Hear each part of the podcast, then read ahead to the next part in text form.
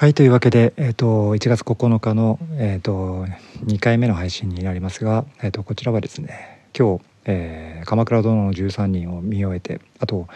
えー、と房総半島をちょっと一人でドライブしてきて思ったことですねちょっと簡単にもう話をしたいなと思ってます。えー、鎌倉殿の13人はあのー、ずっと見てなかったんですけどあの古典ラジオで、えーと、鎌倉幕府についてあの取り上げられていて、まあ、それ聞いててちょっとねあのやっぱりこれ大河ドラマ見てた方がいいなって思ったのとあと実家に9月かなに帰った時に、えーと、うちの父とあと義理のお兄さんとかが結構「鎌倉殿の13人」の話で盛り上がっていてうんなんかそうかそんな面白いのかなと思ってえ、ー、とビデオマーケットっていう、えーと、ビデオなんていうんですかね NHK オンデマンド的に NHK の番組も割と見れるやつが月いくらなんだろう700円ぐらいかなもうちょっとするかなんで見れるやつがあってでそれで、えーと、ずっと、えーえー、鎌倉の13人」をバーって一時期最初からあの最新回まで見続けた時期があって。でここ、えーと、4週5週ぐらいはちょっと見れてなかったのでこうやってここっていうか最後の方ですね、えーと、それを、えー、一気に、まあ、ここ数日ちょっと見て、えーと、今日、まあ、最後まで見終えたっていうところになってます。でですねまあ個人的にはあの、まあ、すごいまあ良かったな 良かったなっていうかいいドラマだな大河ドラマだなっていうのは、まあ、その通りなんですけどえっ、ー、とですねまあやっぱり龍馬伝っていう、もう10年以上前の10年以上前10年前ぐらいですかねの大河ドラマが僕の中ではものすごくあの熱すぎちゃってどうしてもそれと比較すると、うん、まあそこまではいかないかなっていう、えー、感じ。要はあのすなんていうんですかね龍馬伝を見見るともう何度その胸が熱くなるかとか涙が流れるかみたいなあの要は自分に刺さるんですよねなんかね。あの自分っていうか、まあ、昔の自分には刺さんなかったかもしれないけど、えーと、ここ最近大人になってからの自分にはすごく龍馬伝のストーリーとか刺さるしあと、まあ、カメラワークとかもすごいあのなんていうのかなうんこう表現があれですけど感動するんですよね。うんうん、そうなんですよね音楽も含めて役者の演技も含めて龍馬伝が最高すぎるんですけど、えーと、その後また真田丸とかあの三谷幸喜さんの真田丸もすごくあの好きで見てましたけど、まあ、真田丸と同じぐらい面白かったかなっていううん なんていうんですかね面白かったレベル的に言うとそのぐらいかなと思いますと。でうちの父親とかが結構あのオープニングの曲いいよねってこの前生涯祭書いた時言ってたんですけど、まあ、個人的にはそんなに好きではないというか、うん、まあいいけど、うん、なんか少しうんって思うようなところがあの個人的にはこれあの完全に個人の音楽のあの好みの問題ですけど、うん、全然龍馬伝とかもっと真田丸の方がもっと良かったんじゃないかなって気はするぐらいちょっとなんかまだ馴染んでない部分がありますね。うん、えっ、ー、と何て言うのかな。ただそうさっき見終えたあのグランドフィナーレとかあの、まあ、最終話を、うんとまあ、ステージに役者の人が並んででその、うんとまあ、最終話を、えー、みんなで一緒に見ましょうみたいなそういうイベントがあったらしいんですけど、まあ、それの様子を見たりとかしてその俳優さんたちがいろんなあの質問に答えるような感想を言い合うよみたいなそういう話を聞いててあそういえばそんなシーンあったなそんなこともあったなみたいなあそういうことを見ていくうちにあちょっとね一気にバーって見過ぎちゃったんでもう一回最初から見直してみたら面白いかももっと面白いかもみたいにちょっと思ったりしていてつうのも結構あの何ていうんですかね北条家義時がまあ本当に若い頃からまあ最後の方までえーと、だいぶこう変わってきますよね。義時自身もそうだし義時を取り巻く人たちとか、まあ、みんながすごく変わっていく。家族の中での関係もどんどん変わっていくし、まあ、どんどん変わっていくっていうかなんか次第に変わってってすごい変わってるみたいなところがあってだからそれってこう最初から見てる時にはあんまりこう気づかないんだけど最終的にはこうなってるっていう状態を知っている状態でまた最初から見るとこの時がすごい微笑ましいとかそれがもっとさらに感動的になるような気もしたのでもう一回最初から見たら本当にもしかしたら面白いかもっていうふうには思いましたと。うんあとやっぱり大河ドラマ見てあの感動するシーンとか見るとやっぱ心が動かされると普段なかなかこう心を塞いでる自分としては心を塞いでるわけじゃないんですけどあんまりこううんなんていうのかな感情で動こうとはしないというかできないっていうかなんかそんな何ていうか錆びついた感じですよね、うん、心が。でそれがこう感動することによってちょっとその錆が解けてくるとやっぱりなんか普段の自分ってダメだなってあダメだなっていうかもっとやっぱりこう人と人とのこのつながりみたいなところで、えーと、もっとそこを大切にするような意識っていうのを持ってい、えー、った方がいいんじゃないかなって思ったりしてしました。えっ、ー、とですね。まあなんかそれまあなんていうかな。鎌倉鎌倉殿を見た感想っていうわけじゃないんですけど、うん、単純に人間ドラマとかを見た感想として、えー、まあ、そんなことを考えながら見ておりまして、うん、鎌倉殿の具体的な感想っていうと何なんだろうな。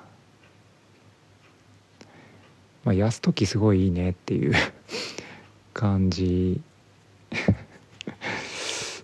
でしょうで義時ちょっと変わりすぎじゃないとかあとまあ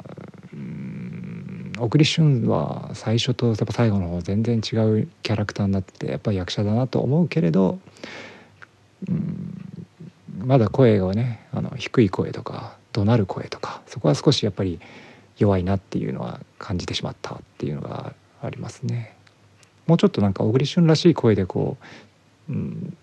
もうちょっとなんていうのかな響くような感じの声を出すっていうのは難しいと思うんでそうじゃないけどなんか威圧感のあるような言い方みたいなのがもうちょっとあったらよかったのかなちょっと自分小栗旬さんにはあまりこ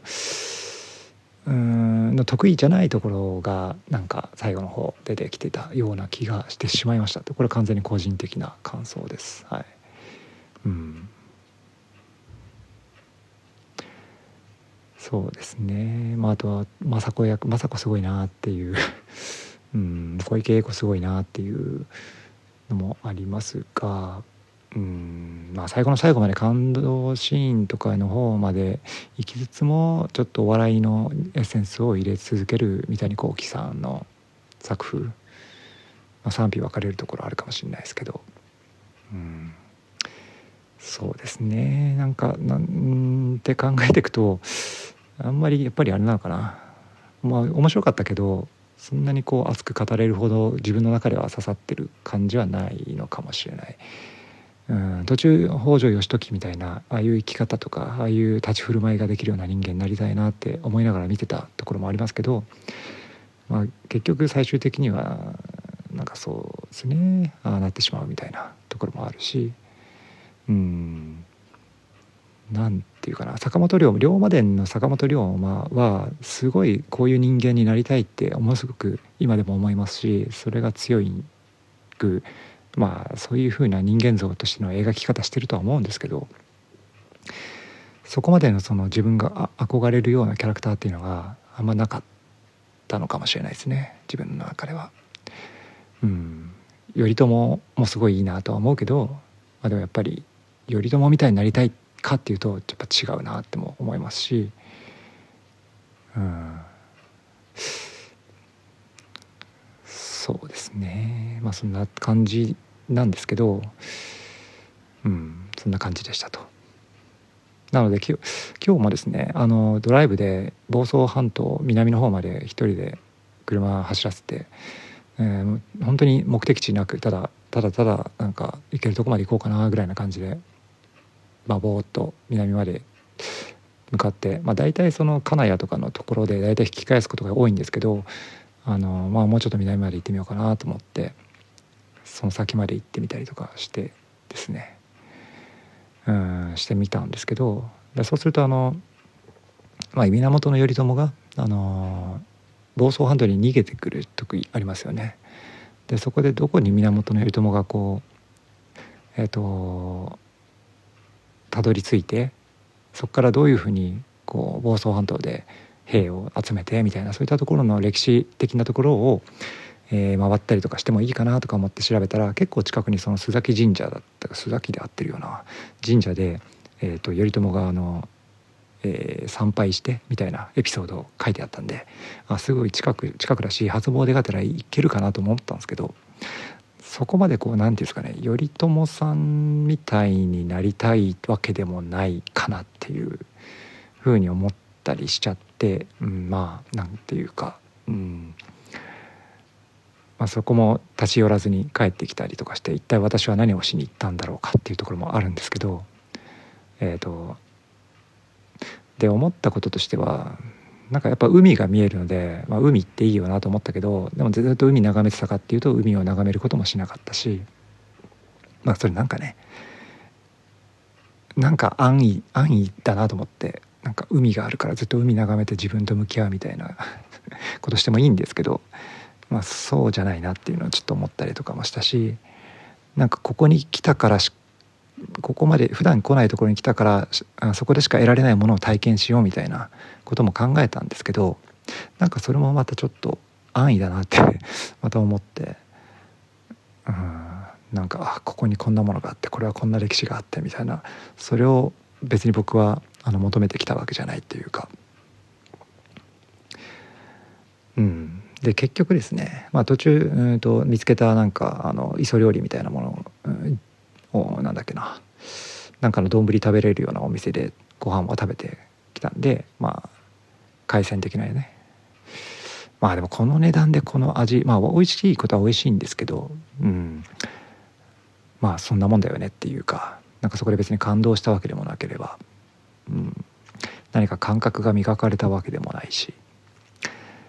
うん。まあ、ただでも、うん、やっぱりね何も食べないで帰るよりはそこで普段食べれないものを食べて帰るっていうのはまあまあそれがね良かれ悪かれどうであれ、えー、体験としてはあの貴重な体験ではあるというふうには思ってるんですけど、まあ、そこで何か、うん、気づきがあったかっていうと別に気づきがあるわけではなくて。でもただ何て言うかな。うんと思まあ一つ思ったのはこうまあこれはあれだなちょっとうん。まあ僕がねあの、まあ、結婚してかな結婚も本当に、まあ、うちの子供が生まれる前ですね。あのうちの妻があの妊娠している時に2人で、えっと、立山の方に、えー、泊まりに行った場所があってでそこの看板を見つけてですねあその時ちょっと思い出してしまったりとかねしてまあ、その当時の、えーと、思い出とか、うんまあ、写真とかあるんでねその写真を思い出したりとかはして、まあ、見てないですけど、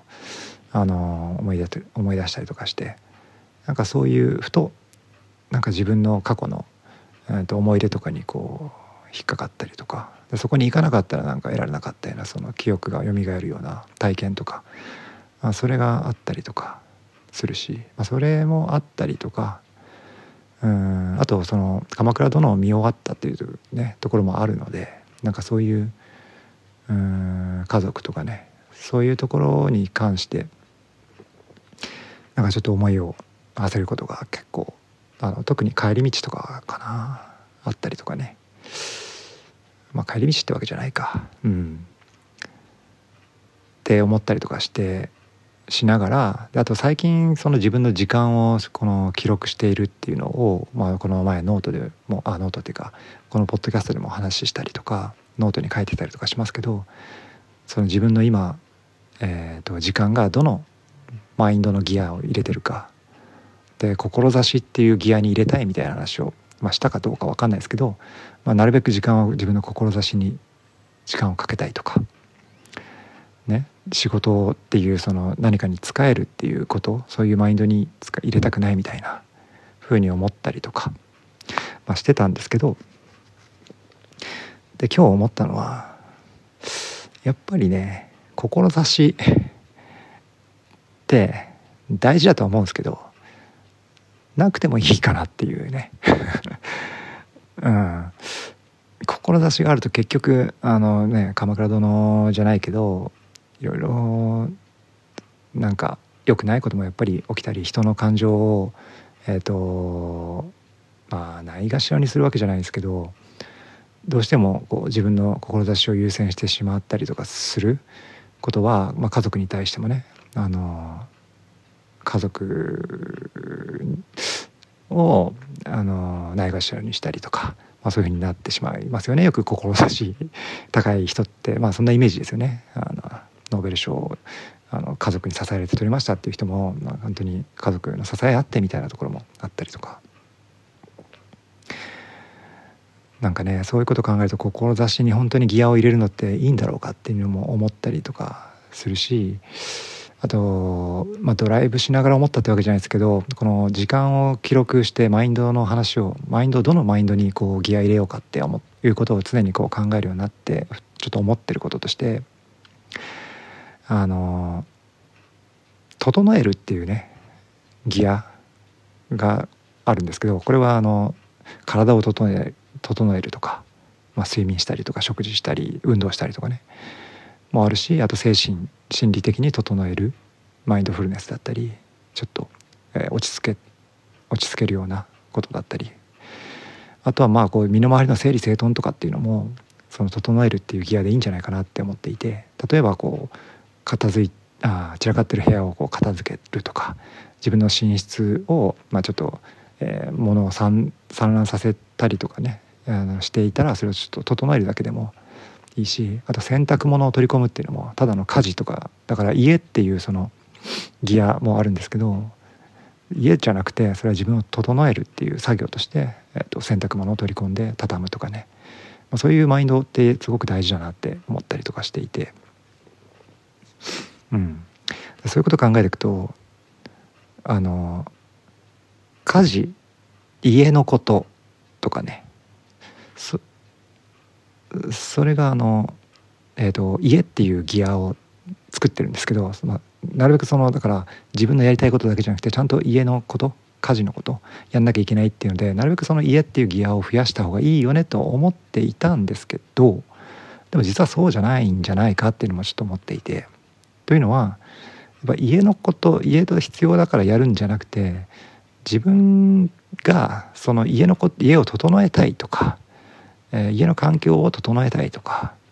えーまあ、家族とのその、まあ、関係性とかその、まあ、自分にやりたいことばっかりやってるとかじゃなくてみんな本当にバランスを整えたりとかそういうマインドでいることが一番大事で。だからあの洗濯したり掃除したり、えー、車の、えーと、洗車したりとか、うん、あとまあなんですかね。だからそういう、えー、いろんなあの家事もこれ家のことっていうふうになんかじゃなくてとそれって整える。自分が整えたいからやるっていうマインドになることが多分家族にとってもすごく大事なあそ、まあ、いいいいことなんじゃないかなっていう。そうじゃなくてその家っていうギアに入れた状態で家のことやってるとそれってなんか自分が本当はやりたくないけど家のこととして必要だからやるっていうなんかこうどこかこう多席っていうかあの一言そこから抜けられないんじゃないかなって思ったんで多分だからその家族的にもちょっとちゃんと家のことやりなさいっていうふうに思うし思われるしで僕は、ね、やれと言われればやるしえっとみたいなそういうふうなマインドだけどじゃなくてやっぱ基本的にあの家族がどうあれ、まあ、自分がその自分の身の回りを整えたい自分の持っているこの家っていうものを整えたいっていう、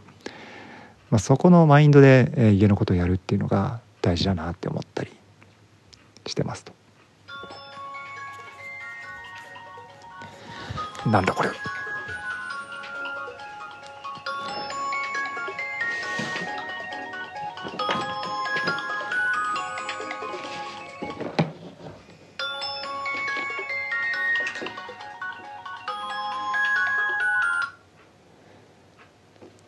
子供の見守り携帯が鳴ってましたね。持ってき忘れたのかな。まあいいか。えっ、ー、とはい。というわけでねえっ、とそう家のことをねやるっていうではなくて、まあ、自分が主体だからねよく散々この主体性を持てって本当に言ってるけどなんか自分はね自分の志とかあ自分の使命感みたいなところ。バカなんかすごいそれがすごいちっぽけなことに思えてきたっていうのもあって。うん。いやなんかそうなんですよね。まずまずっていうか本当に主体的になることは大事だと思うんですけどそれは必ずしもその社会に対してどうこうとかそんな大それたこと考えなくてももっとその自分が生きる上で自分のこと、まあ、家族のことも自分事としてやっぱ捉えて、えっと、まずその自分の周りを整えるっていうのがすごくまずベースとして大事でそれないがしろにして志だうんぬんかんぬんとかね探索だなんだかんだとかね。うん。それも違うなって思ったんで思ったのとあとその使えるって仕事を使えるっていう何かに使える従属的なあの時間としてあんまりこう避けたい時間みたいに定義しちゃってるけどでもなんかこうやっぱり生きていく上で自分が何をしてあのこの社会に何をしてあのお金を得るかとか、まあ、生きていけるかっていうことを考えたらやっぱり今自分としては別に農業をして生きていけるわけでもないしなんか商売して生きてるわけじゃないので会社に所属して仕事をして生きていけるっていうことがあるので、まあ、当たり前なんですけどその仕事をする使えるっていうことがあの本当にそこの大事さ大切さっていうのを忘れてしまってはいけないなっていうのを、えー、と思うようになってきていると。まあ、これもやっぱり志っていうことがすごく大事っていうかそこに、えー、振り切りたいって思ってしまってちょっと見落としがちになってるなとは思うんですけどだからそう仕事って大事だなっていうねちゃんと自分が使えてる自分がまあ勤めてるその会社の中で、えーまあ、そこに対して、えー、コミットするコミットっていうかあのちゃんとうん自分の責任を果たすっていうことですね。うんまあ、とはいえね本当にあの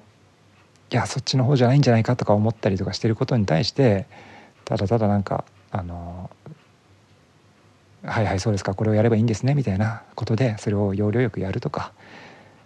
それはちょっと自分の性には合わないような気がするんですけどまあでも最低限やっぱり自分は使え使えて仕事をして会社に従属してそこでお金をもらってるっていうまずそれをさせていただいてるありがたさっていうのはまあ本当にありがたいことだなって思わなきゃいけないなって思いましたと。っていうことを考えるとまあいろいろそのマインドギアを8個作りましたって言ってたんですけどでも本当に突き詰めて考えてったら多分大事なのってその整えるっていうギアにいかに入れられてるかってこととあと、まあ、仕事ちゃんとしっかりやってるかっていうところとあと僕あえてそのギア作ってないんですけどやっぱ楽しむっていうこと楽しいっていう楽っていうそのギアに力入れられてるっていうこと、まあ、この3つがこの3つにバランス取れてるっていう状態がなんか一番いいんじゃないかなって気がするんですよね。人生を楽しんでで自分の身の回りを全て整えてでちゃんと所属してる会社に対して勤めて使えるじゃあ志はどこ行ったんだって話になるんですけど何なんだろうなって感じですね志って。本当に。ね。うん本当になんかちっぽけですよねそう考えると志っていうものはね。別になんかこう国がやばいから自分がなんか少なきゃいけないっていうわけじゃないしね。わけではないですし。わけではないけど結局だからその自分が何かここに成し遂げたいとか「鎌倉殿の13人」の中でも出てきてましたけど